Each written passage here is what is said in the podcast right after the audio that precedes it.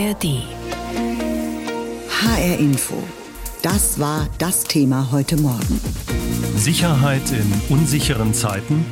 Weltpolitik trifft sich in München. In diesem Jahr geht es eher wohl nicht darum, die Welt sicherer zu machen, sondern einen Beitrag zu leisten, das Schlimmste zu verhindern. Darüber habe ich mit Markus Sambale gesprochen. Er ist unser Korrespondent im Hauptstadtstudio, verfolgt für uns die Sicherheitskonferenz. Mehr als 50 Staats- und Regierungschefs, 60 Außenminister nehmen an der MSC teil, so viele wie noch nie. Und es ist vermutlich nicht aus der Luft gegriffen, wenn wir davon ausgehen, dass die Kriege in der Ukraine und im Gazastreifen die Hauptthemen dieses wichtigen Treffens werden. Aber nicht nur, Markus? Genau, also ich denke, der Konflikt im Nahen Osten, vor allen Dingen die Lage im Gazastreifen ganz aktuell, das wird tatsächlich dominieren. Das ist auch die größte Sorge. Und der Krieg Russlands gegen die Ukraine, auch der ukrainische Präsident Zelensky wird ja erwartet. Das wird sicherlich die meisten Gespräche bestimmen. Aber wenn man sich die Liste anguckt, das ist schon ein Wahnsinn, wo überall auf der Welt es quasi gerade brennt oder zu brennen droht. Das ist im indopazifischen Raum die Sorge, wie entwickelt sich China weiter. In Afrika gibt es verschiedene Länder, in denen es Putsche gegeben hat und die Sorge wächst, dass es da instabil wird. Und eigentlich müsste ja auch der Klimawandel und wie man darauf reagiert ganz oben stehen. Ganz oben steht er nicht, aber er steht schon bei vielen Diskussionsrunden und Vorträgen auch mit auf dem Zettel. Israels Präsident Herzog kommt ja nach München. Auch der ukrainische Präsident Volodymyr Zelensky hat sich angekündigt. Donald Trump ist nicht eingeladen, ist aber trotzdem irgendwie da, oder so als Elefant im Raum. Ja, obwohl er ja noch nicht mal Kandidat ist, aber doch viele sagen, wir müssen uns zumindest darauf einstellen, dass er noch mal US-Präsident werden könnte, wird das sicherlich viele Diskussionen auch bestimmen. Immerhin sind einige Vertreter der US-Republikaner, also der Trump-Partei in München. Da werden sicherlich manche Kontakt suchen und noch mal nachfragen, was plant der wirklich. Am Ende weiß man es nicht. Aber die jüngste Debatte, die gerade in der NATO bei vielen Zweifel geweckt hat, ob die USA unter einem Präsidenten Trump nicht dann doch ausscheren würden aus der NATO, was das für Europa heißt, ob das die Lage nicht unsicherer macht, Europa sich mehr selbst organisieren muss. Auch das wird sicherlich ein ganz zentrales Thema sein. Jetzt ist die Münchner Sicherheitskonferenz ja bekannt für ihren informellen Charakter, gibt keine Beschlüsse, keine Abschlusserklärung. Was unterscheidet die MSC von politischen Gipfeln wie G7 oder G20? Genau das, dieser informelle Rahmen, dass man sich zurückziehen kann zu Gesprächen, dass auch konfrontative Gespräche möglich sind, weil eben nicht immer Presse und Öffentlichkeit dabei ist und weil auch Konfliktpartner hier aufeinandertreffen können. Es gibt ja viele Zimmer und die berühmten Hinterzimmer in dem großen Hotel, in dem diese ganze Konferenz stattfindet. Und manche kritisieren natürlich, dass das so intransparent ist. Andere sagen, nur da gibt es überhaupt die Möglichkeit, vielleicht in Mini-Mini-Schritten ein bisschen zu gucken, ob man sich nicht doch annähert annähern kann. Das wäre zum Beispiel am Rande auch im Nahostkonflikt eine Möglichkeit, dass Israel und andere Länder aus der Region vielleicht doch auf irgendeine Art wieder ins Gespräch kommen. Die Gegendemonstranten stellen sich auch schon auf, wie eigentlich jedes Mal. Sind die Sicherheitsvorkehrungen dieses Jahr in München besonders hoch? Ja, die Polizei sagt, dass sie mehr als 5000 Einsatzkräfte in den Einsatz schicken wird. Es ist wirklich eine Hochsicherheitszone im Zentrum von München. Das Hotel liegt ja auch ganz im Zentrum und da sind eben Kanaldeckel zugeschweißt, alles abgesperrt. Da kommt man normalerweise gar nicht hin, wenn man an der Konferenz nicht gerade teilnimmt oder Journalist ist. Und es wird trotzdem einige Gegendemonstrationen geben. Die Polizei sagt, dass sich in den nächsten Tagen insgesamt rund 20 20 Demonstrationen angemeldet haben. Da geht es auch vor allen Dingen, denke ich, um die Lage im Nahen Osten. Du hast es eben schon so ein bisschen angesprochen. Der äh, Austragungsort, der Bayerische Hof, ist besonders. Der ehemalige Leiter des Treffens, Wolfgang Ischinger, hat mal gesagt, es gibt manchen die Gelegenheit, zwischendurch mal auszubüchsen. Mhm. Wohin können die Teilnehmer denn ausbüchsen, außer denen die Hinterzimmer? Und machen sie das auch? Ja, das machen sie. Und es gibt auch eben in den Gebäuden drumherum immer wieder auch Orte, wo es Veranstaltungen gibt, wo sich Minister, Ministerinnen treffen und wo dann geredet wird. Und weil das Ganze so zentral ist, sind tatsächlich manchmal auch Teilnehmer ausgebüxt, um irgendwo einkaufen zu gehen. Ich glaube, das wird zum Teil schwierig, weil viele Geschäfte sicherlich eher geschlossen haben. Nee, aber es ist schon so, dass dieser zentrale Ort mitten in der Stadt eben dafür sorgt, dass die Menschen auch mal, ohne dass sie direkt gesehen werden, in ein Nachbargebäude gehen können. Die Münchner Sicherheitskonferenz kommt ab heute zusammen. Allerdings sind natürlich schon gestern viele dafür angereist. Zum Beispiel die Delegation aus den USA, die allein schon aus 50 Leuten besteht, unter anderem Vizepräsidentin Kamala Harris. Nicht eingeladen, aber irgendwie doch omnipräsent wird auf der Sicherheitskonferenz wohl Donald Trump sein, sozusagen als Elephant in the Room, als Elefant im Raum. Unübersehbar, nicht wegzudiskutieren. Nach dessen Wahlkampftiraden gegen die NATO ist ein Diskussionsthema sicher auch, was wäre, wenn Trump es schafft, wieder ins Weiße Haus einzuziehen. Gedankenspiele aus Brüssel von unserer Korrespondentin Helga Schmidt.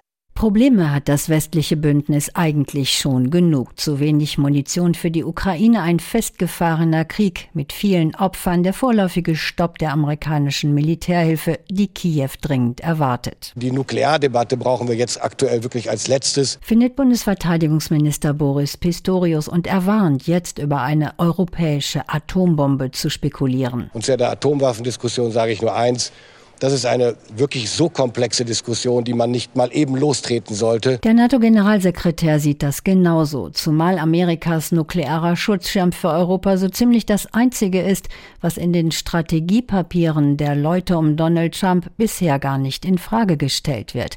Aus der Sicht der Politikwissenschaftlerin Jana Pulierin droht den Europäern ein ganz anderes Problem. Es liegt im Bereich der konventionellen Verteidigung. Wenn man sich anschaut, welche Vorschläge konkret im Trump-Lager kursieren, dann laufen die im Prinzip alle darauf hinaus, dass sich die USA weitestgehend aus der NATO und aus der europäischen Sicherheit zurückziehen und ihr Engagement in Europa auf Eis legen. Das hätte ganz konkrete Folgen für Europas Sicherheit. Das Rückgrat der Verteidigung würde brechen. Fehlen würden entscheidende Fähigkeiten wie die Aufklärung, der Lufttransport, die schnelle Einsatzfähigkeit von Kampftruppen mit großen Munitionsvorräten. Also im Grunde alles, woran es den den meisten europäischen Armeen im Moment noch mangelt. Der Mangel soll behoben werden mit einer massiven Aufrüstung. 380 Milliarden Euro werden es nach NATO-Angaben allein in diesem Jahr. Fast zwei Drittel der Mitgliedsländer stecken dann mindestens zwei Prozent ihrer Wirtschaftskraft ins Militär. Das Geld allein wird es aber nicht richten, das befürchtet Jana Polierin. Solange die nationalen Regierungen den Ehrgeiz haben,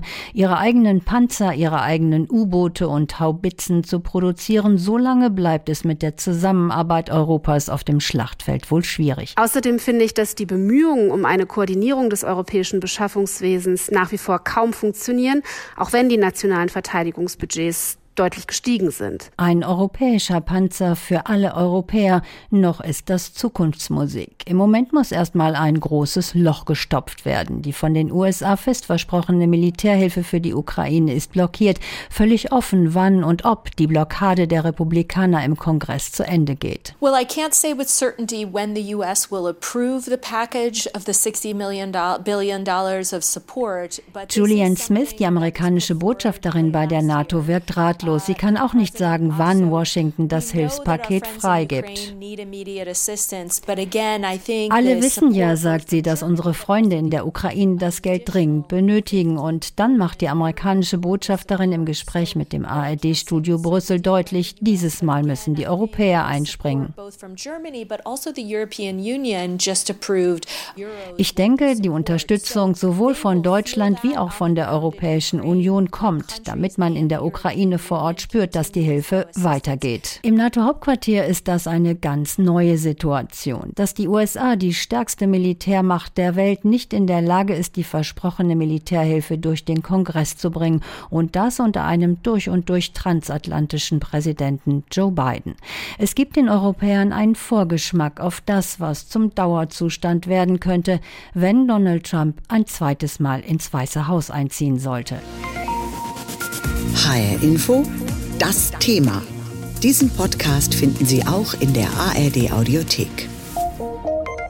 Im Münchner Sicherheitsreport, der kurz vor der Konferenz veröffentlicht wurde, ist der Blick in die Zukunft pessimistisch. Da heißt es, weil Spannungen und wirtschaftliche Unsicherheiten zunehmen, gerieten die Vorteile der weltweiten Zusammenarbeit zunehmend aus dem Fokus.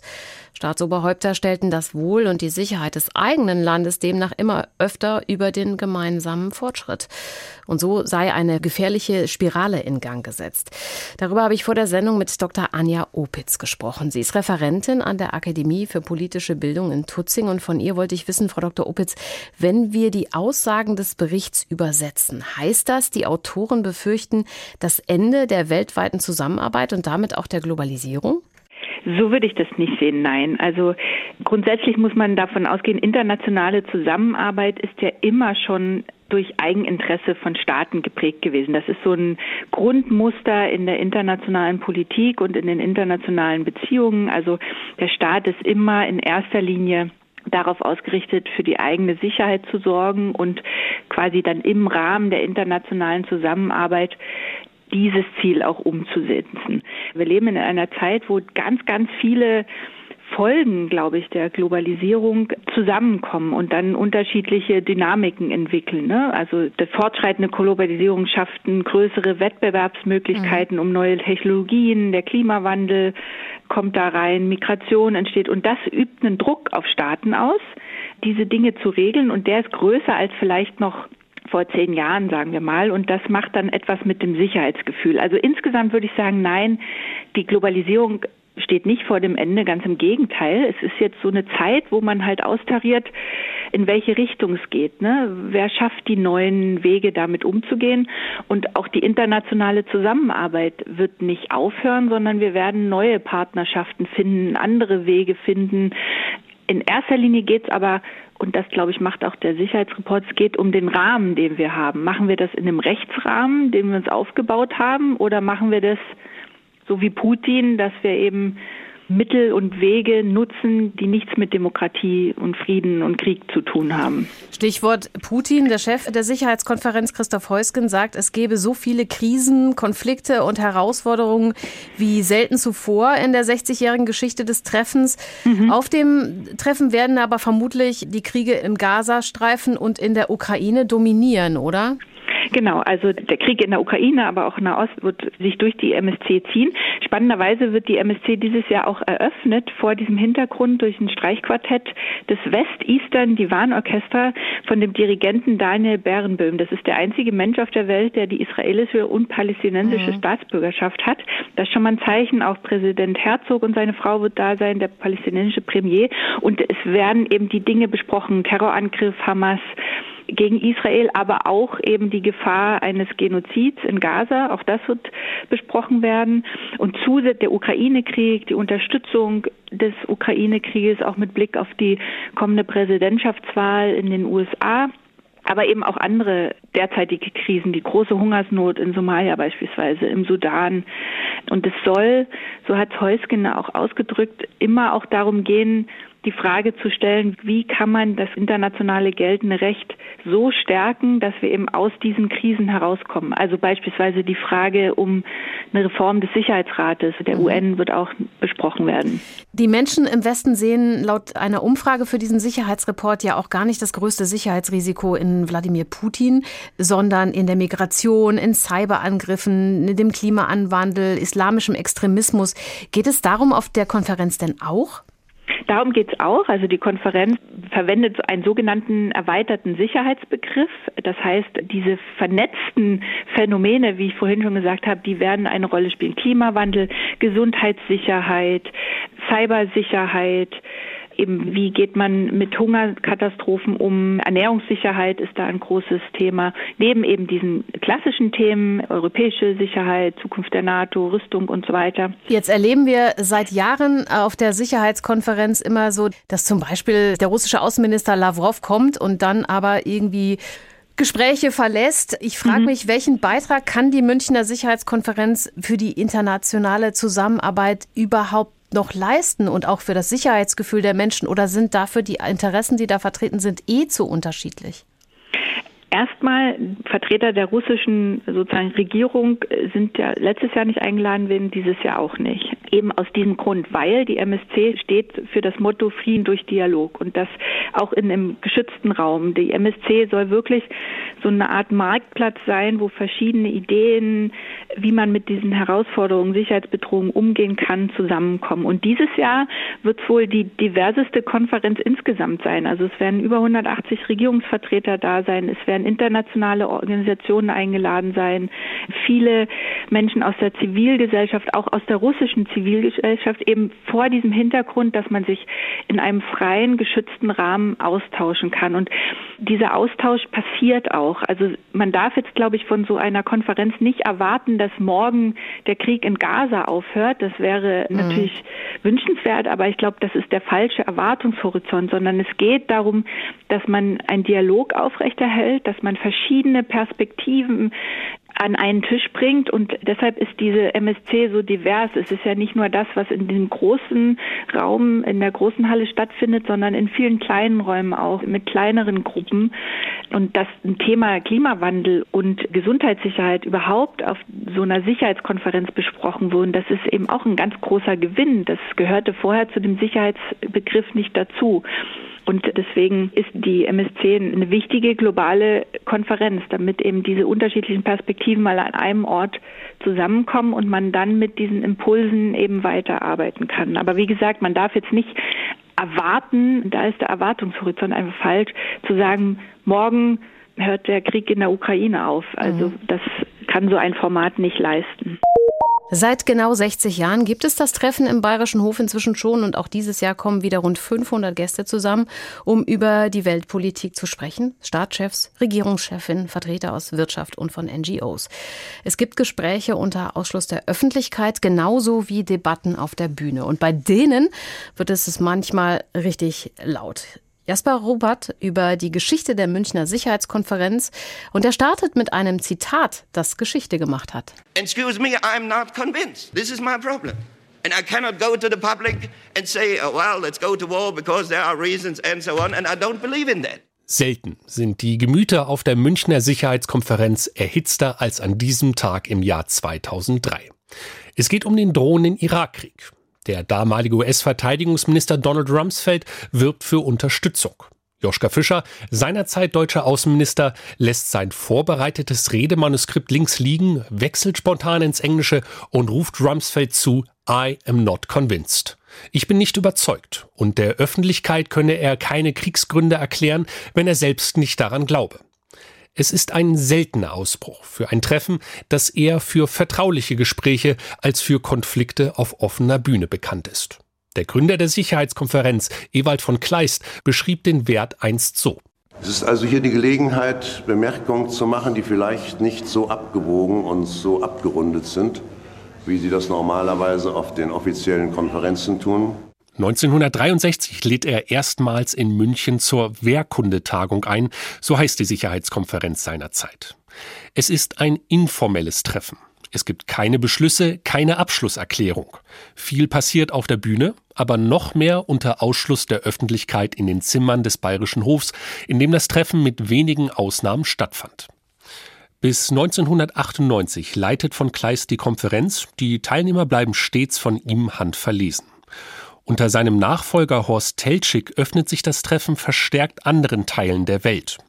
Als 2007 Wladimir Putin als erster russischer Präsident teilnimmt, nehmen das viele vorab als Signal der Entspannung wahr. Doch sie staunen, als Putin auf der Bühne unter anderem das sagt. Сегодня мы наблюдаем почти ничем не сдерживаемое Heute sind wir Zeugen einer fast unbegrenzten Anwendung militärischer Mittel. Diese Gewaltanwendung zieht die Welt in die Tiefe militärischer Konflikte.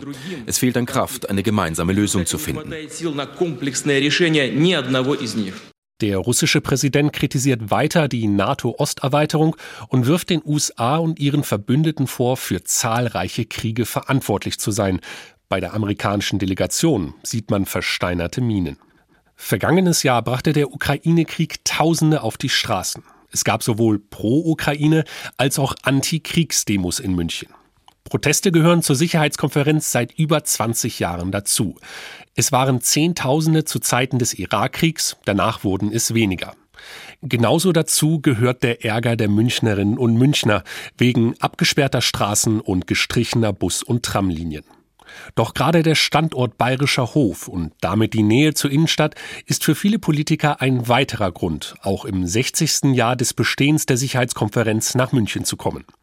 Das Wichtigste sei aber das offene Wort, wie Nancy Pelosi, die ehemalige Sprecherin des US-Repräsentantenhauses, es in der BR-Dokumentation Hotel Weltpolitik beschreibt. It's no use going there and just being